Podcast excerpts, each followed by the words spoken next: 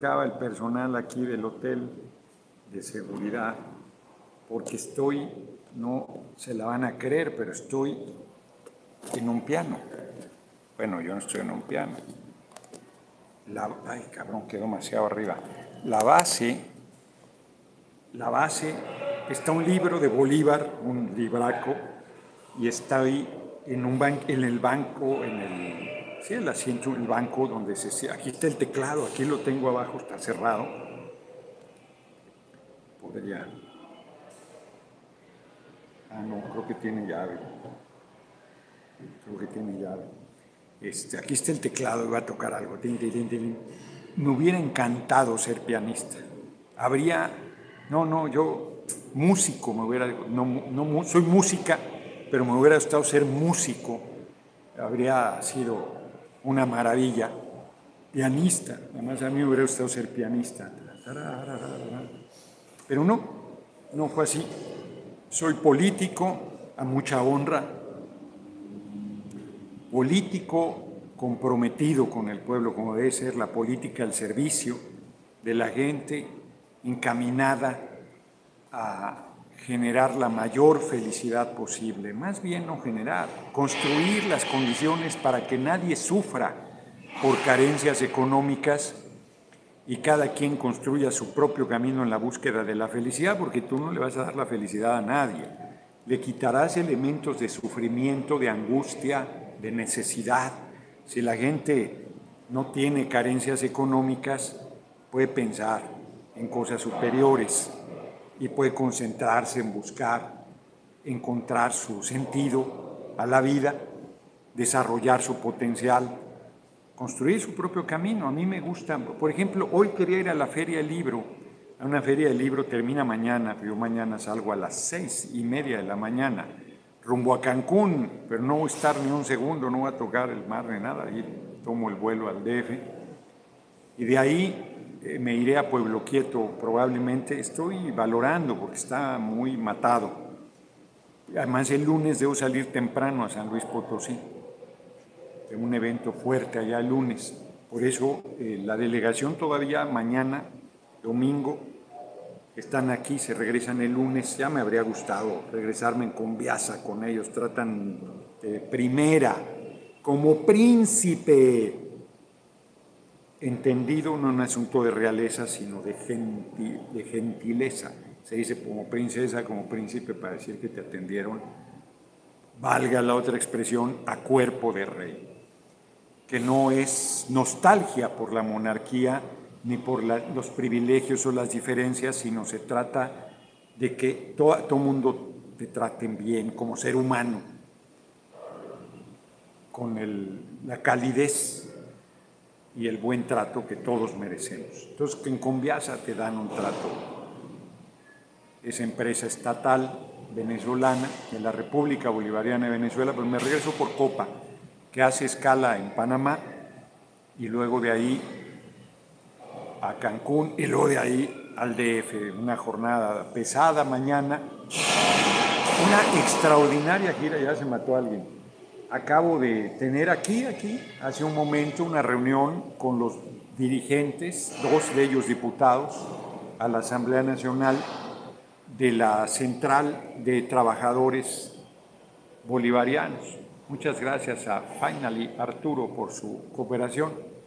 Entonces, eh, por si algo faltaba, nos faltó el Tribunal Superior que no pedimos reunirnos con él, no hubiera estado mal, es, es presidente mujer la titular del Poder Judicial.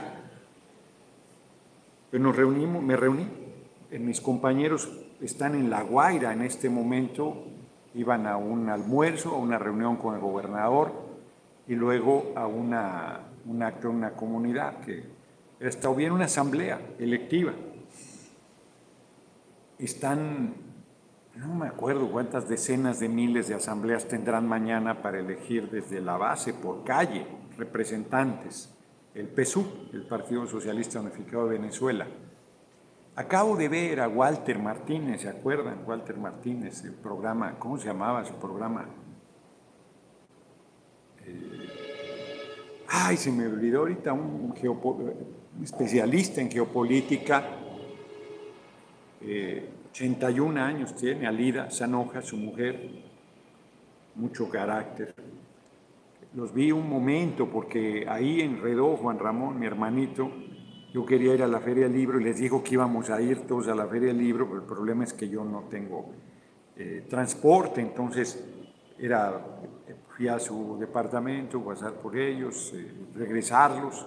Yo tenía aquí el encuentro con los sindicalistas, apenas llegué, apenas llegué, eh, la transmisión con ustedes y luego terminando voy a las 8 de la noche, tiempo de Venezuela, Caracas, a una entrevista en Telesur o sea, cierro con mucha actividad. Hoy estuvimos con el presidente de la Asamblea Nacional, Jorge Rodríguez Tipazo, muy, muy buena reunión en un ambiente muy distendido.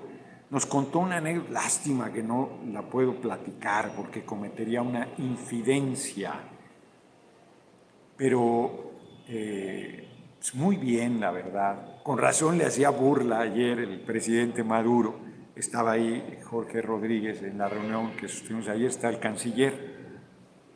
Tortosa es su apellido materno, se me olvidó el, paterno. Eh, estaba ahí también el canciller, estaba el ministro de Cultura, no de Comunicación, y le hacía burla que su candidato era Marcelo Ebrard. Ya hoy, hoy entendí por qué. Eh, muy buenas reuniones. La verdad es que es, llevo 11 años viniendo a Venezuela desde que estaba el comandante Hugo Chávez Frías, que no tuve la oportunidad, no me adorno, ya muerto, pues no vería nada, pero no tuve oportunidad de conocerlo personalmente.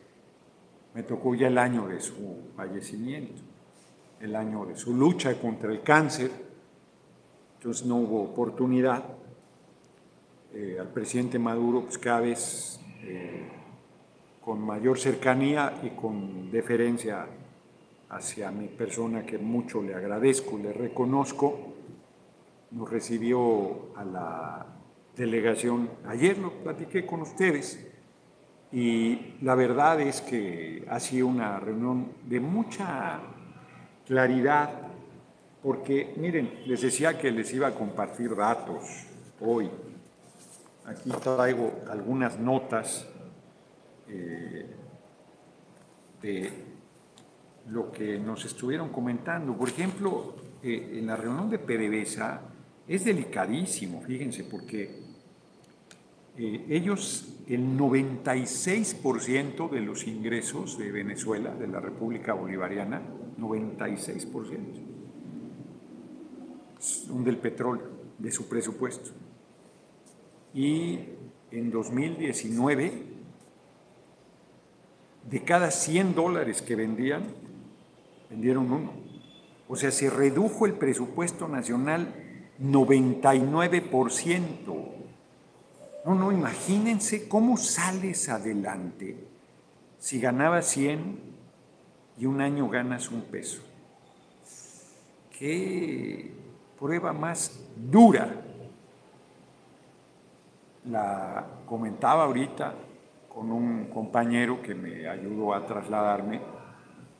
Me decía él que el CLAP, que es una despensa, no algo que quiere decir CLAP, trae arroz y trae harina, porque ellos hacen las arepas, que son como gordas, de maíz. Eh, frijol no siempre, le dicen caraota ellos, frijol no siempre, y el frijol es proteína, es muy importante, eh, sardina, y varias cosas, ¿no? eso para paliar el hambre, porque no, no, la han pasado muy dura, muy dura no por, por el gobierno, sino por el bloqueo económico de Estados Unidos, que el problema es que quiere el petróleo regalado, robado, como ha sido su costumbre, de saquear a nuestros pueblos, a nuestras naciones. Entonces, eh, no, muy, muy terrible, muy terrible. Llegaron a, vender ellos, tres, a, extraer 3 millones de barriles y se cayeron a 350 mil. Y luego no pueden vender porque se los decomisan, sancionan a las empresas eh, que comercien con productos venezolanos, con petróleo, pues es su principal producto. Comentaba el director, el presidente de PDVSA, que si tú no haces inversión vas perdiendo 20%, pero además no puedes parar los pozos. Acuérdense que en Texas cuando cayó a menos de cero el precio del barril de petróleo, si es que eso es posible, que lo están regalando porque no pueden parar, deben seguir la extracción, tú no puedes detener. Entonces es un daño brutal que estés produciendo, extrayendo 3 millones de barriles de petróleo y luego amenazas de Diosdado a Juanes. ¿Cuál? Juanes Cutia, no seas intrigante, no, ninguna amenaza. Denunció lo miserable que Juanes ha sido y, y punto. ¿Cuáles amenazas? Ahí estuve, estás mintiendo. Entonces, ha sido terrible, terrible el daño. En marzo de 2020 solo tenían reservas, porque además les quitaron Sirgo, que tiene a las tres refinerías de Estados Unidos, donde producían ellos su gasolina, y en las dos de Centroamérica y del Caribe, se las roban y entonces ellos no, aquí producen petróleo, extraen, pero no tienen cómo refinarlo, lo refinaban fuera, que es un error, pero así está. Y entonces tenían gasolina para 14 días. Entraron en una crisis del redemonio. Aquí la gasolina por un dólar te llenaban el tanque, por un dólar. Hoy han tenido que aplicar precios comerciales. Entonces, terrible. Ellos eh, ya están un millón de barriles produciendo, extrayendo, y necesitan para su consumo 150 mil. Se ha metido la inversión privada, ha, estado siempre aquí, ellos han mantenido 49 de inversión privada, siempre con Chávez, o sea, han dicho que comunistas, que tonterías. José Los, José Los López, muchas gracias por tu cooperación, has dicho tonterías, pero eh, nunca en toda la revolución bolivariana la inversión extranjera en petróleo hasta 49%. ¿Oyeron bien? La inversión extranjera en PDVSA hasta 49%. Pues nunca han tenido problemas. Si le vendía dos millones de barriles de petróleo diario a Estados Unidos, siempre.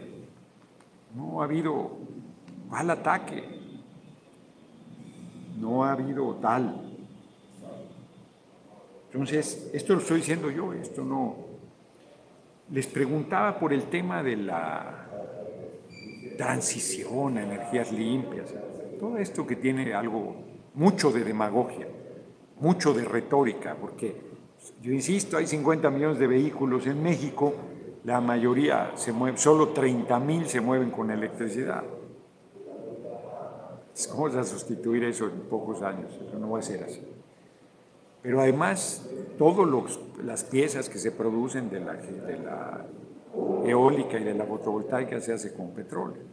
Son los hipócritas. Y el gas, que es derivado del petróleo, es el combustible decidido para la transición. Entonces, eh, Chávez, el presidente de PDVSA,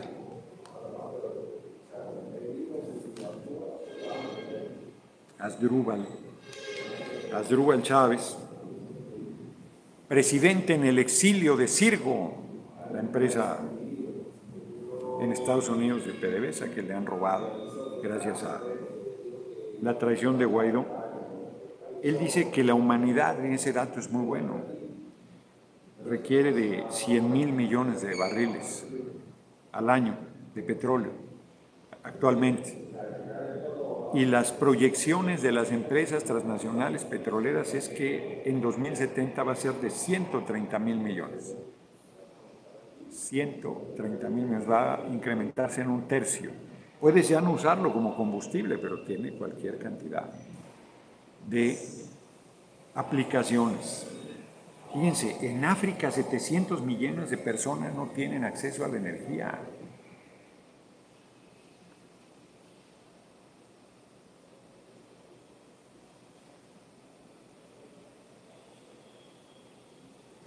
Hicieron un contrato, Sirgo, voy a investigar, por 100 mil barriles diarios de gasolina, que no sé si se mantiene después de lo que pasó con, con Guaidó. Bueno, una parte muy fuerte que nos comentó es que Sirgo tenía una fundación para apoyar a niñez, a la niñez venezolana, operaciones pues, que son muy complicadas, que algunas se hacen en el exterior. Esas se las robaron. Y luego eh, todas las cuentas bancarias en Estados Unidos y Europa se las congelaron. 31 millones de dólares en oro en Gran Bretaña lo tienen confiscado.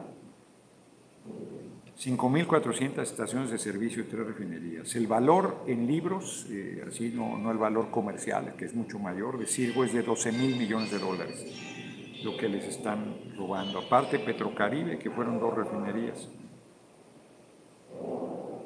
En fin, Aquí hay una información que no, que no les compartiré porque me parece que, debe ser, eh, debo reservarla.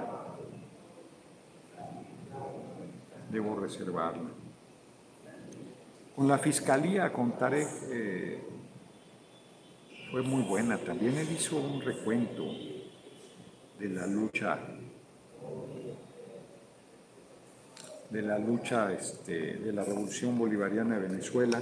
Nos reunimos, les digo, con, es una gira extraordinaria porque nos, recibió el canciller, nos recibió el presidente del Poder Electoral, que nos explicó el sistema electoral, nos recibió el fiscal, nos recibió el presidente de la República, el presidente PDVSA, el presidente de la Asamblea Nacional, las reuniones con nuestra contraparte venezolana de la Comisión de Relaciones Exteriores, Timoteo Zambrano, es opositor. Ellos dicen que colaboracionistas, y hoy nos explicaba Jorge Rodríguez, son oposición. Nos hacen que nos, nos pongamos arrechos, que quiere decir que se encabronen, que se tense, que se den duro.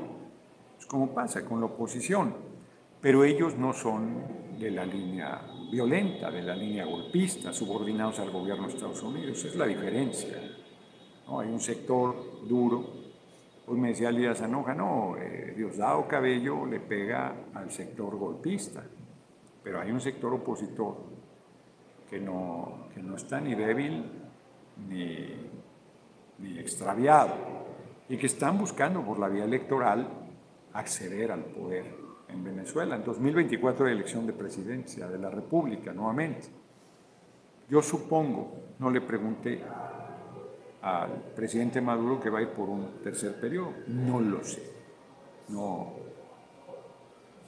no, no pregunté. Eh, tengo otras notas allá, pero no sabes. Pero estas eran importantes.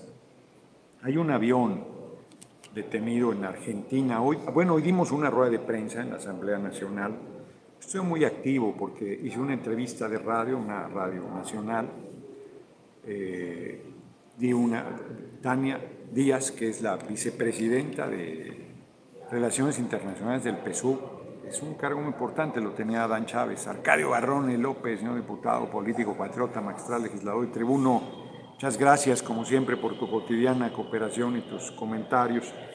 Eh, Tania Díaz, que es la presidenta de la Comisión de, del Grupo de Amistad de México, de Venezuela-México, estuvimos en la instalación del grupo y dio el inicio de la rueda de prensa, comentó las reuniones que habíamos tenido los cuatro poderes de la República. Y me preguntaba un periodista cómo podemos ayudar, cómo podemos organizarnos los países de América Latina para que Estados Unidos deje de hacer lo que hace. Y yo le decía que es un problema de convencimiento. Estados Unidos, ahora que con quién lo acusas, con su mamá. O sea, ¿con quién? No, no hay, o sea, él te roba, te asesina, te atraca, te atropella, te invade. Impunemente el Consejo de Seguridad de la ONU tiene derecho de veto. a cualquier resolución. O sea, ahora sí que desde que se murieron sus padres fundadores, nadie los regaña a Estados Unidos. Esto está cabrón. Ya no son una potencia económica, están siendo desplazadas, desplazado contundentemente por China, pero son una potencia militar. Y eso es lo que siguen haciendo valer. se creen los policías del mundo. En el sentido peyorativo, los policías de antes, arbitrarios, prepotentes, arrogantes. Con los Estados Unidos que matan a un afroamericano por quítame estas pajas. Es terrible. Estados Unidos es terrible. O sea, el que tengan detenido un avión en Argentina, o sea, ¿cuenta de qué? Un avión que compró el gobierno venezolano a Irán. Entonces, ¿a cuenta de qué se quedan con su oro? ¿A cuenta de qué se quedan con las refinerías? ¿A cuenta de qué? Democracia reconocen un tipo que no lo eligió nadie, que en el mejor de los casos era diputado, que en el mejor de los casos era presidente de la Asamblea Nacional, que ya terminó. Hubo un proceso electoral importantísimo en diciembre. Un año, ocho meses ya lleva la nueva asamblea. Un año, ocho meses. Y ese tipo que tenía dos, el poder ejecutivo y legislativo en una república presidencialista. Es como si López Obrador fuera presidente del, Congreso y de la República. Pues dirían que así, así le dicen dictador. Y a Guaidó, que nadie lo eligió, le dicen presidente y a Maduro, que lo eligió el pueblo, le dicen dictador. No, Venga, a mí no, vamos con todo nuestro próximo presidente de Estados Unidos mexicanos, licenciado Gerardo Juan Noroña, gracias como siempre por tu cooperación. Entonces, la verdad es que es ridículo. Reitero, como lo decía ayer, como ya no pueden sostener esa patraña en Europa Estados Unidos, ahora dicen que no está claro quién representa. Aquí no representa nada, no lo meten a la cárcel, está, tiene una larga cadena de ilícitos, no lo meten a la cárcel para no hacerlo mártir, le da impunidad. Pues van a decir que hay persecución. Pues bueno, lo, que dicen de Alejandro Moreno en México, el tipo está acreditado, Laida Sansores le ha puesto una desnudada política impresionante. Y el tipo se dice perseguido político, es que puse el agua abajo respecto al piano. ¿no? El tipo se dice eh, preso, perseguido político, estaban chinga y jode, métanlo, denúncienlo, este, procesenlo si veras tienen pruebas y entonces va a estar, pienso, el desafuero y persecución política. No, güey, no, son muy desvergonzados. Es a ver, no es un delito que diga que a los periodistas no hay que matarlos, que solo hay que matarlos de hambre. No, no es un delito, pero nadie lo cuestiona. Salieron a defender. La fuente de la Cámara de Diputados en México salió a defender a Alejandro Moreno. ¡Qué barbaridad! ¡Qué extravío! ¡Qué papel tan deleznable! Perdón que se los diga. Ahora sí, con todo respeto, perdón que se los diga.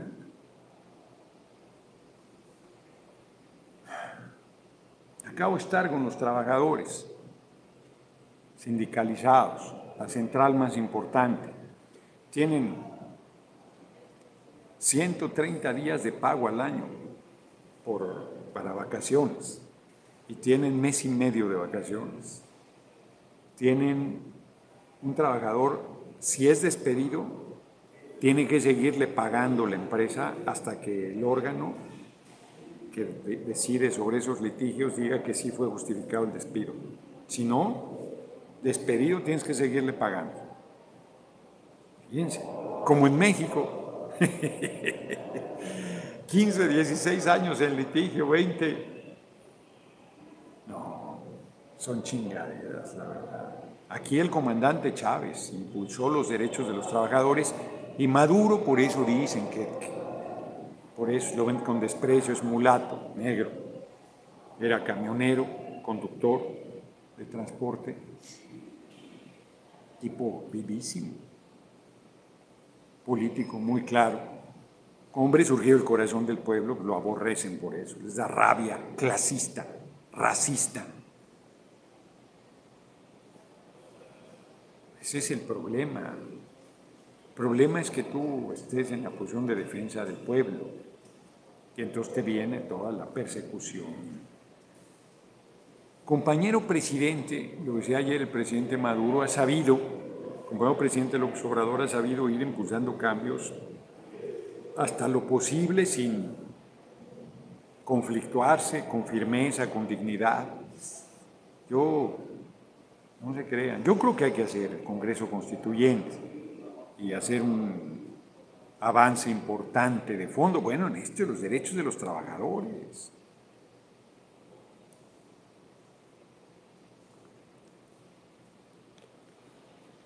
Tiene que ser, tiene que ser. Promover el sindicalismo, sindicatos democráticos que realmente estén comprometidos con los trabajadores, trabajadoras del país mejorar las condiciones de vida de la gente.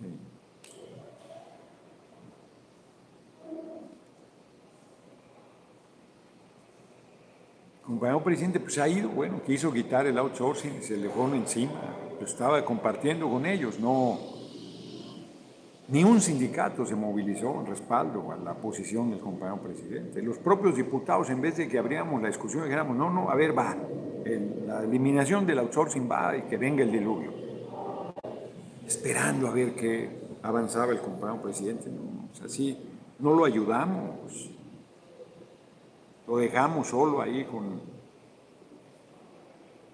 esos sectores tan intransigentes, tan voraces, que no, les, no pierden nada ellos. Darle un poco más a los trabajadores, no, van a seguir ellos siendo multimillonarios. Estoy hablando del taquero en la esquina, no, no, no, es la Volkswagen, la Ford, la Chevrolet, las grandes transnacionales, por favor, ¿cómo no van a poder cubrir un contrato colectivo? ¿Cómo no van a poder cubrir seguridad social, aguinaldo, pensión, jubilación, vacaciones? Por favor. Es, este, es una canallada, es una canallada.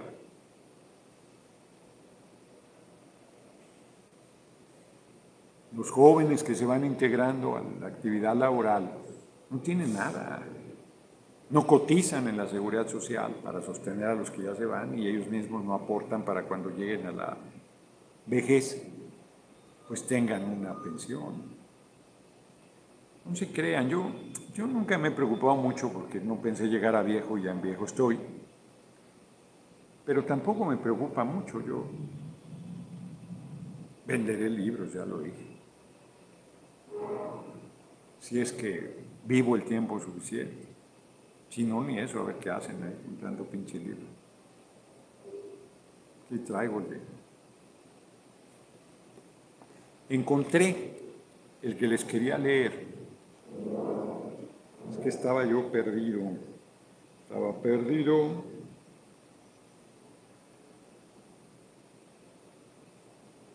Pues ya volví a estar perdido.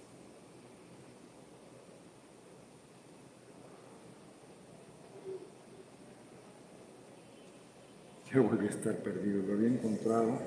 Aquí está. Héctor Abad es asesinado, era un médico en Antioquía, Antioquía, Antioquia. Héctor Abad Gómez, médico liberal, un liberal, ¿no? Comunista, le decían los paramilitares, fue de los primeros que mataron, por comunista, solo porque defendía derechos humanos, porque los militares pues, asesinaban impunemente a campesinos, a líderes sindicales, a los paramilitares. Entonces lo matan, afuera, saliendo de, de una reunión, lo asesinan. Y en, la, en el entierro el hijo Héctor Abad Facciolini, que es escritor, me dice Pepetón, yo no le he leído otra cosa de él, tampoco creo que sea muy buen escritor este libro está escrito con tinta sangre. A mí me gustó, El olvido que seremos. A Emma no le gustó nada. Yo, porque yo lo que vio lo pusilánime. Pues vean lo que dice. Yo creo que se los leí.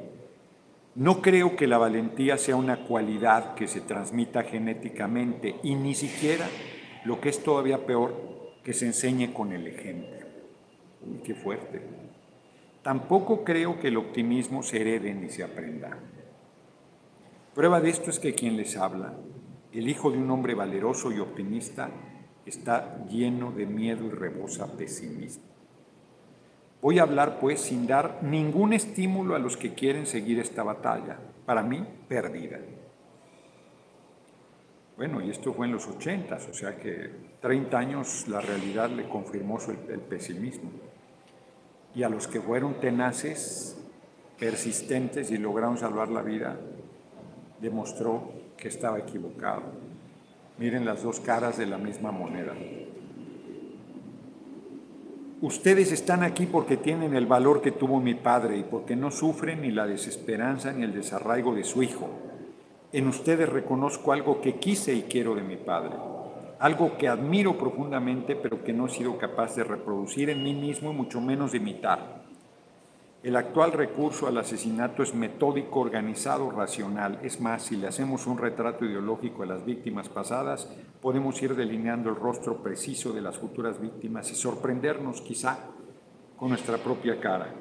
Y ciertamente, ciertamente, quien suplió al Padre, también Jesús María Valle, asesor del Partido Conservador,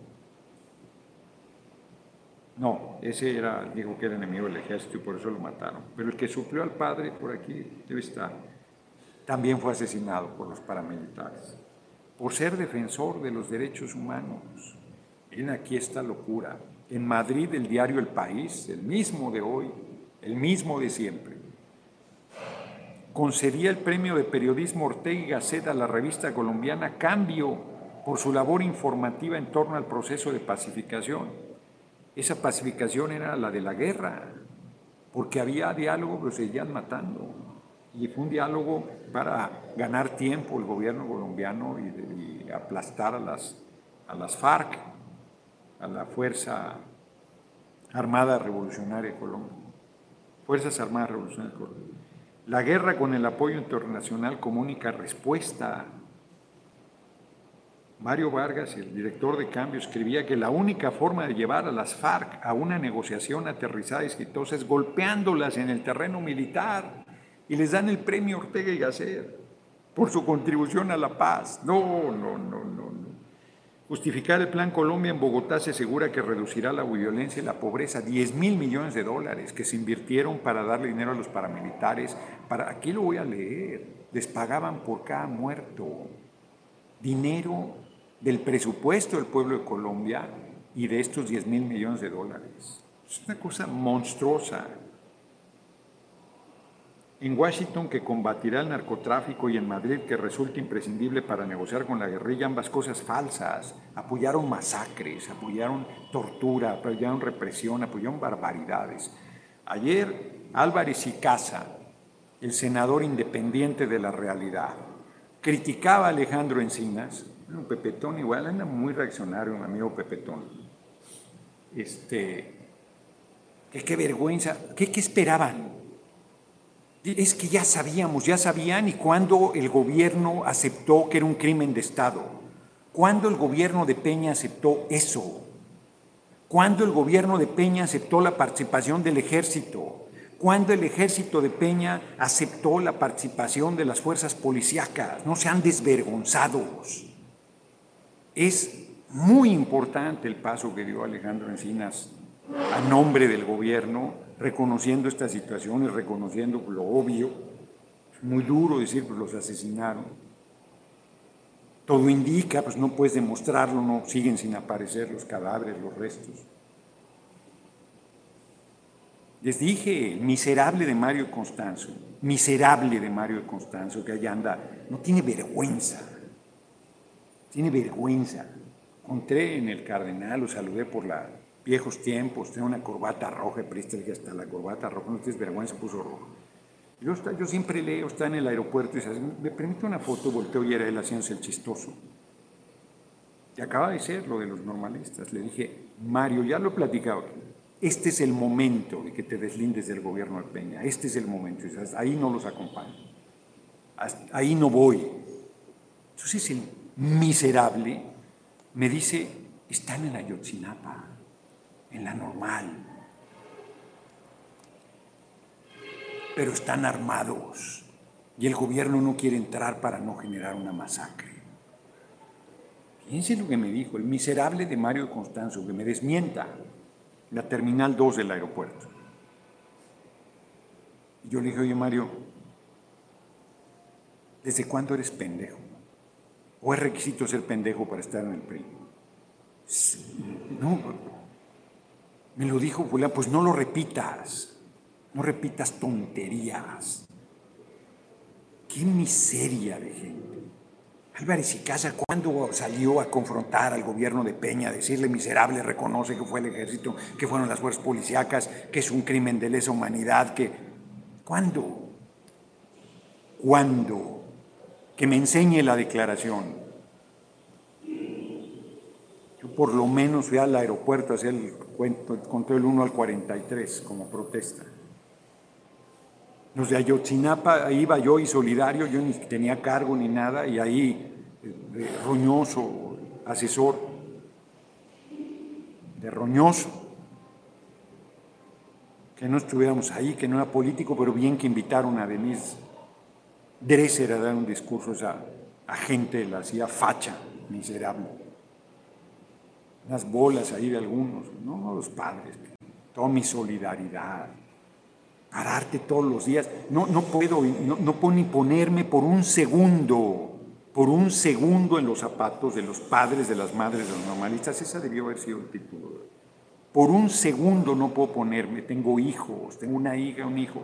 No quiero pensar en la tortura que implica levantarte todos los días con el dolor a cuestas a buscar a tu hijo. No quiero ni pensar lo que es eso. Un dolor permanente no quieras pegarte un tiro, que no quieras desaparecer de la faz de la tierra. Eso no debería vivirlo nadie. Que si te muere un hijo debe ser de la chingada, una hija, un hijo. Que te lo secuestren debe ser espantoso. Que te lo desaparezcan debe ser infame. Y que sea una desaparición forzada debe ser una cosa este, así, no, no, no, no, no, no, no, de un sufrimiento brutal. Uno puede decir, ¿qué pasó? Disculpa, disculpe que lo moleste. Sí. Es que no está permitido tener esto así. Sí, yo sé, por eso puse aquí el libro para no lastimar el piano, no he tocado, tengo acá abajo mis cosas para no. Sí, no, no lo cuido, no, no, yo sé.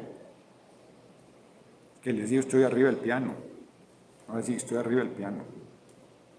Y no, no, de seguridad a Dalí, que me quede en Venezuela. Eso quisieras, pero regreso a México para ser candidato en su momento del movimiento. Y descuídate y voy a ser tu presidente seis años. Entonces, no tienen vergüenza, tienen vergüenza. Imagínate, estás planteando estas cosas terribles y este baboso, no tienen corazón, no, no piensan que les puede pasar a ellos. No, no se ponen un segundo a, considerar cómo pueden extrañar al PRI, cómo pueden extrañar al PAN, cómo pueden ser tan cortos de mirar, tan estrechos, tan débiles faltos de conciencia, faltos de humanidad, faltos de un mínimo de empatía, de amor a la vida, ya no digo al pueblo, ya no digo al pueblo humilde, de repudio a la monstruosidad que implica una desaparición forzada. Una desaparición forzada es que desde el Estado hacen ese acto de terrorismo, terrorismo Estado en Colombia poner anuncios para invitarte a trabajar y llevarte a asesinarte y aparecerte como guerrillero, por lo menos aparecías. Acá ni siquiera aparecen los cuerpos. Es monstruoso, monstruoso de lo que estamos hablando.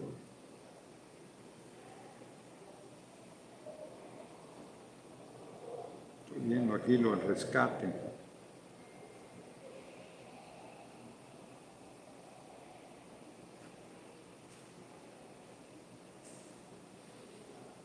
No hay este, justificación para estas cosas. Se les pagaba por, en Colombia por cada guerrillero muerto. Guerrillero muerto. Salió un oficio que les pagaban por eso, dependiendo.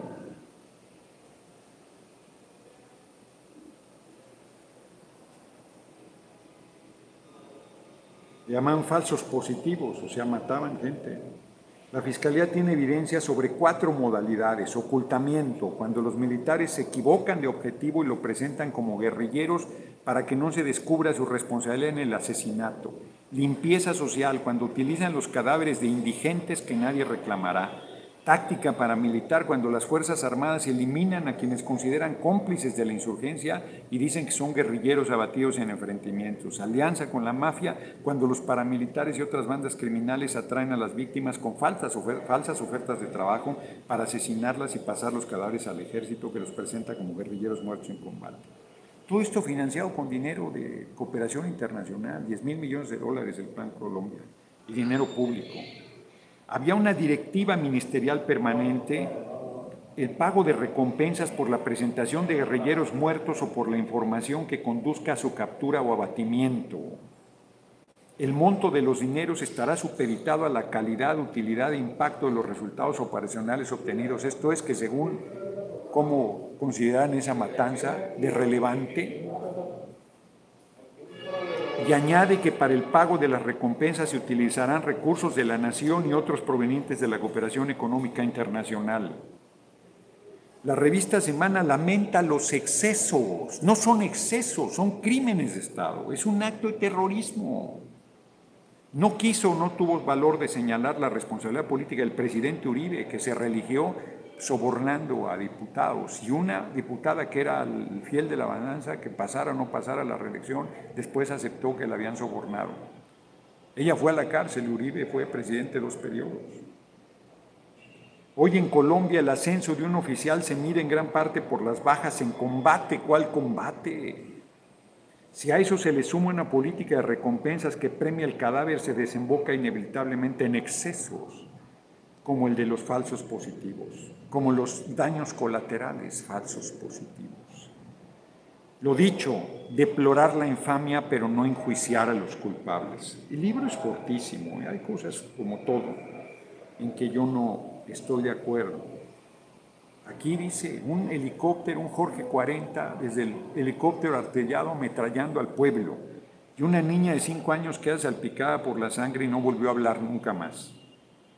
Los vecinos disfrutaban de una relativa prosperidad. Esta comunidad campesina cultivaban tabaco. En el asalto los paramilitares violaron a las mujeres con alambres utilizados para ensartar las hojas de tabaco y ponerlas a secar. Que porque según habían protegido las FARC. Hicieron matanza y luego se quedaron con 400 reses del pueblo y hicieron matazón y cosas terribles. Así les puedo platicar cualquier cantidad de cosas que vienen aquí terribles, o sea, tengo subrayado y señalado y amplificado. O sea, eso lo han hecho nuestros países, en Venezuela, en Ecuador, en Bolivia, en Brasil, en Paraguay, en Uruguay, en Argentina, en Perú, en Salvador, en Nicaragua, en Guatemala, en México, por supuesto. Guerra en el paraíso, léanlo, léanlo de Montemayor, toda la persecución. Lucio Cabañas, seis, siete años pudo mantener la guerrilla y arrasaban pueblos, asesinaban, violaban, masacraban, torturaban. Y eso nunca les pareció ni siquiera antidemocrático, ni siquiera ilegal, ni siquiera asesinato. Impunidad absoluta. Bueno, hay más de un centenar de detenidos por lo de. Eso también ya lo sabía el inútil de Álvarez y Casa. Miércoles le voy a decir sus verdades si va al tipo a la permanente. Es. le había muy buenas efemérides ayer. y las de hoy otra vez, no os voy a poder decir, no las saqué antes de tenerlas aquí anotadas porque las tengo ahí en el teléfono. Qué indignación que sean tan miserables. Qué desesperante que haya gente que suspire porque eso regrese, que justifique. Héctor Abad Facioline justifica el asesinato de su padre porque pues, pues es que los militares, pues, ¿cómo se le ocurre ponérseles enfrente? Decirles que no maten, decirles que no desaparezcan, que no hagan desapariciones forzadas, decir que no torturen, decirle a la justicia que los juzgue. ¿Cómo se le ocurre? Él debió acobardarse, callar y ser cómplice por cobardía, por comodidad, algo hicieron. Se llevaban en Argentina la dictadura militar a los jóvenes, algo hicieron. 30 mil jóvenes desaparecidos. Mujeres embarazadas que asesinaban una vez que parían y regalaban a sus hijos a la oligarquía, a los militares. Pinochet. 30 mil detenidos, torturados, desaparecidos. A Víctor Jara le rompieron las manos, le cortaron la lengua, no lo asesinaron. Entonces, ¿de qué hablan? Las cosas que se han hecho por acumulación de riqueza, por mantener, esos, esos sí son privilegios. No, no como donde comas. No, no, su concentración majadera de riqueza a costa del sufrimiento de nuestro pueblo. La explotación. Bueno, 50 dirigentes sindicales por pedir mejores condiciones de trabajo, muertos, por hacer lo que hacen estos hombres que están conmigo hace un momento. Luchar en defensa de sus derechos. Asesinados por grupos paramilitares. El mejor de los casos asesinados, muchas veces torturados y luego asesinados. Bueno, lo platiqué aquí, o sea, con una sierra cortar, descuartizar vivas a las personas. ¿Qué se necesita tener en la cabeza? Nada en el corazón. cosas terribles. Iba a decir enfermas, pero no, porque es con toda sevicia, una perversidad una crueldad inconmensurable, sufrimiento bárbaro de nuestros pueblos. Que estos miserables aquí vienen a decir tonterías cuando estás hablando de cosas muy fuertes. Estoy muy contento de esta gira, pero estas cosas, bueno, Fabricio Ojeda, Ayer el fiscal de aquí de Venezuela nos contaba, yo no conocía a ese hombre, fíjense qué fuerte. Creo que en los ochentas el hombre joven es elegido diputado. En una buena época para ser diputado. Buenos sueldos, fueron, condiciones excepcionales. Un país con muchísima riqueza petrolera. Y ese hombre renuncia a ser diputado y se va a la guerrilla y lo matan previa tortura.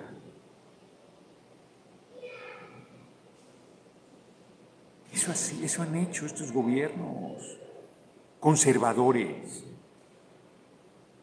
no vamos a matar a nadie, no vamos a torturar a nadie, no vamos a perseguir a nadie. No somos iguales. No, no somos iguales. Hoy Jorge Rodríguez de repente, no, no puedo decir esa parte, no puedo contar eso, pero alguien de la delegación hacía un reconocimiento a Maduro y le decía, compañero presidente, grande el compañero presidente, en su solidaridad con Venezuela, con Cuba, con Nicaragua, grande en su solidaridad con la patria grande, grande en su firmeza, en su compromiso. Puede no coincidir, coincide, puede no coincidir o puede no coincidir con el rumbo de estos gobiernos. y se planta en que es el pueblo de Cuba, de Venezuela, de Nicaragua y el pueblo de cualquier país del mundo el que debe decidir su presente y su futuro y su destino. Nadie tiene derecho a meter su narizota en los asuntos de cada patria, de nuestra patria. Nadie nos va a decir a las mexicanas y a los mexicanos qué debemos hacer y cómo debemos hacerlo. Es responsabilidad nuestra, es un derecho soberano nuestro. De eso estamos hablando. Porque de repente hoy contaba yo una anécdota. Yo fui a Argentina, a mí me gusta mucho. En Buenos Aires les he platicado, hay una librería, el Ateneo, en la avenida Santa Fe, que es lo que fue un teatro del siglo XIX, hermoso, pinturas y gordas arriba y todo. Bellísima. Yo la veía enorme. Y de repente mi amigo Héctor Librero fue al Fondo de Cultura Económica en la Condesa, la Rosario Castellanos, y dice, qué grande librería, es gigante. Decía aquí Villegas, que fue ministro de Informaciones de Cultura, es que en México todo es grande. No nos damos cuenta de la grandeza de nuestra patria, su diversidad, su fuerza, sus raíces poderosas culturales y diversas. Y yo de repente dije, uno de repente valora afuera y no valora lo propio. Y entonces les pasa, compañeros, que ven el proceso aquí y no valoran lo nuestro, que es un esfuerzo descomunal. Lo que el compañero presidente hace es invaluable, es una hazaña, es una aportación enorme a la transformación del país, con el pueblo, claro. Su conducción, su liderazgo es excepcional.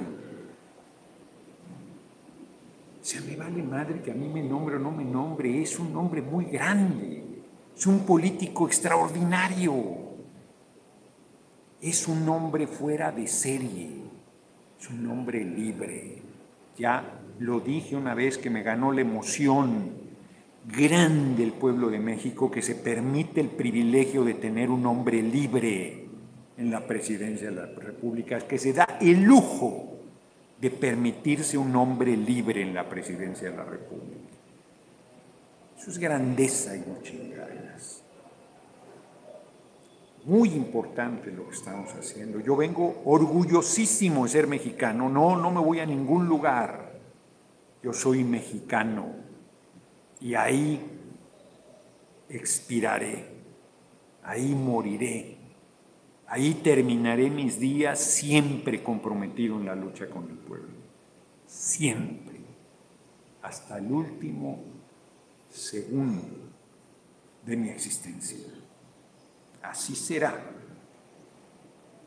Se los digo para su rabia, para el pesar de los reaccionarios, para el pesar de los apátridas, de los traidores al pueblo de los racistas infames, de los clasistas miserables. Y a esa gente serviremos también, porque nosotros no somos cuentachiles y no andamos de vengativos ni de culebras. Detuvieron a Murillo Caran por los cuales... Ahí está. Mira qué buen dato, Marco. O sea, hay 150 detenidos. Murillo, claro.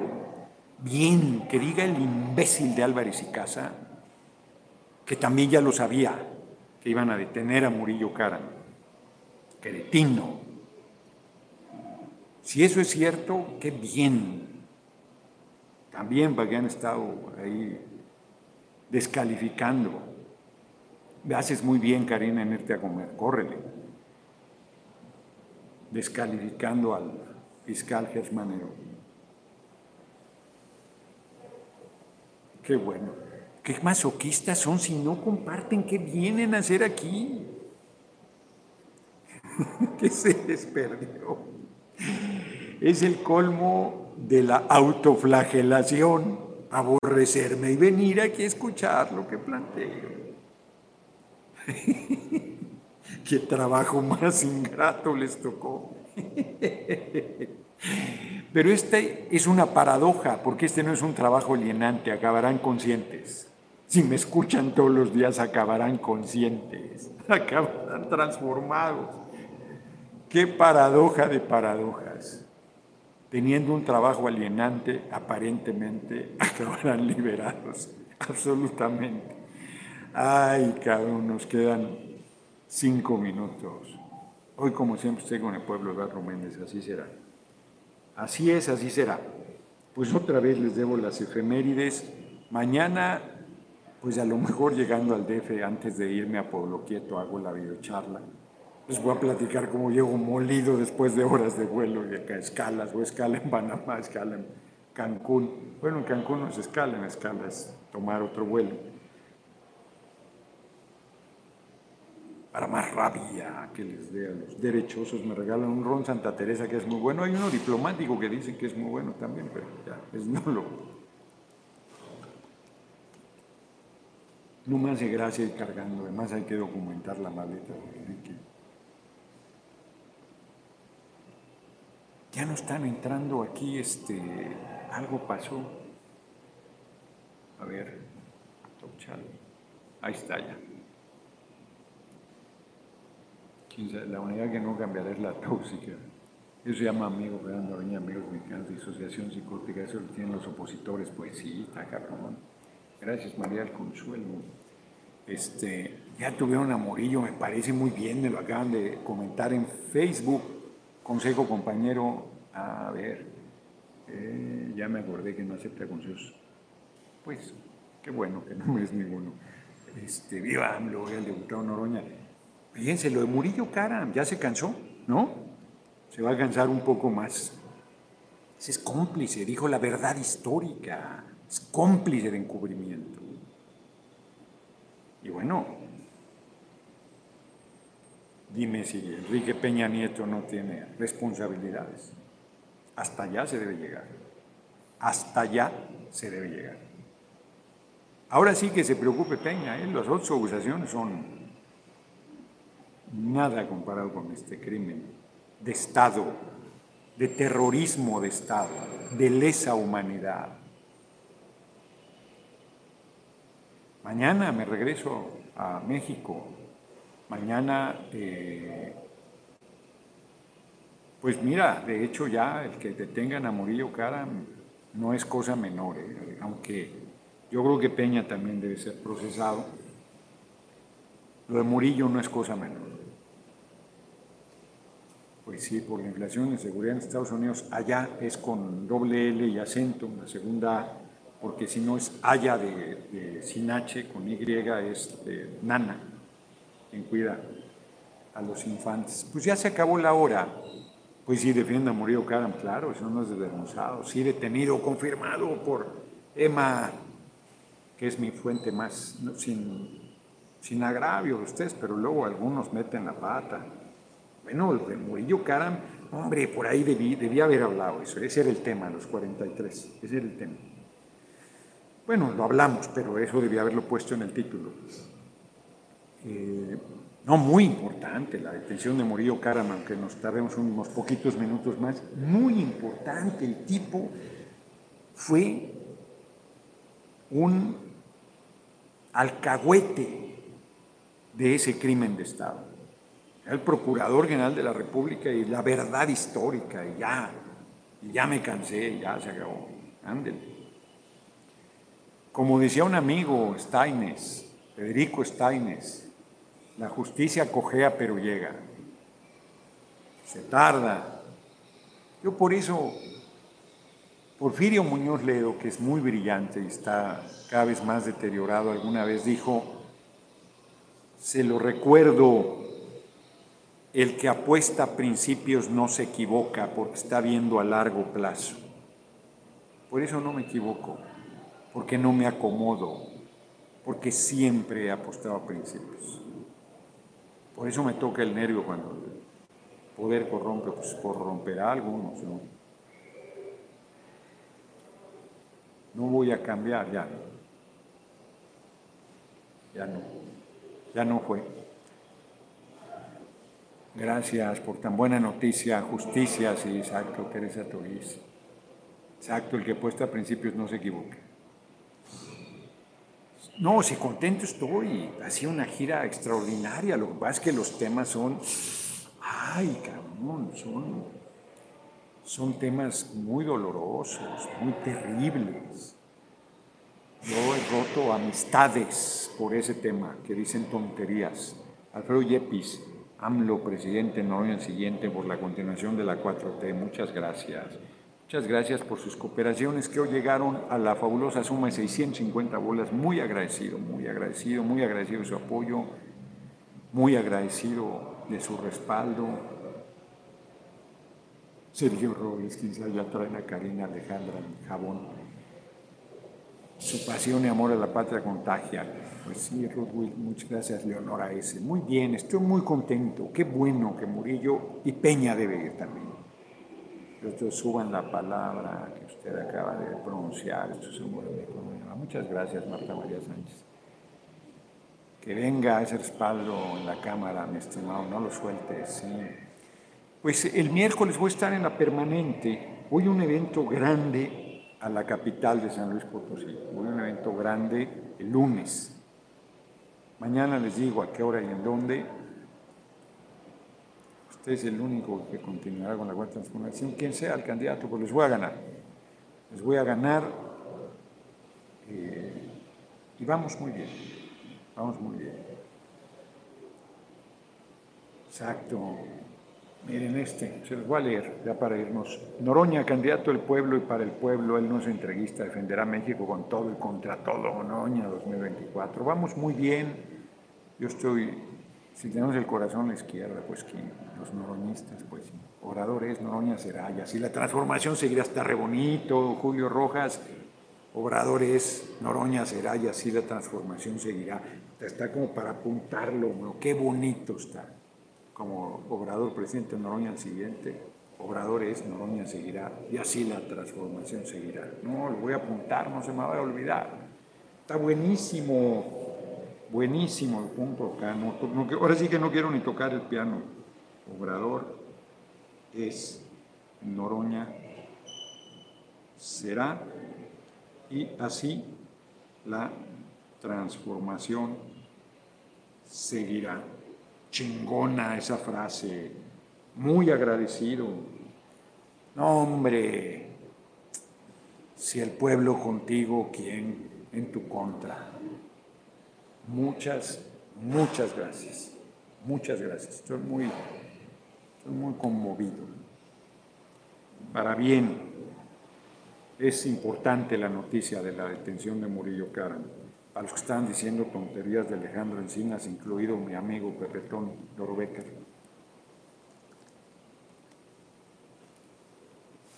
Muy bien, muy bien. Nos vemos mañana. Mañana no sé a qué hora será eh, tarde, porque el vuelo, entiendo que el vuelo de Cancún al DF es a las 4, entonces no creo que antes de las 7 haré la transmisión.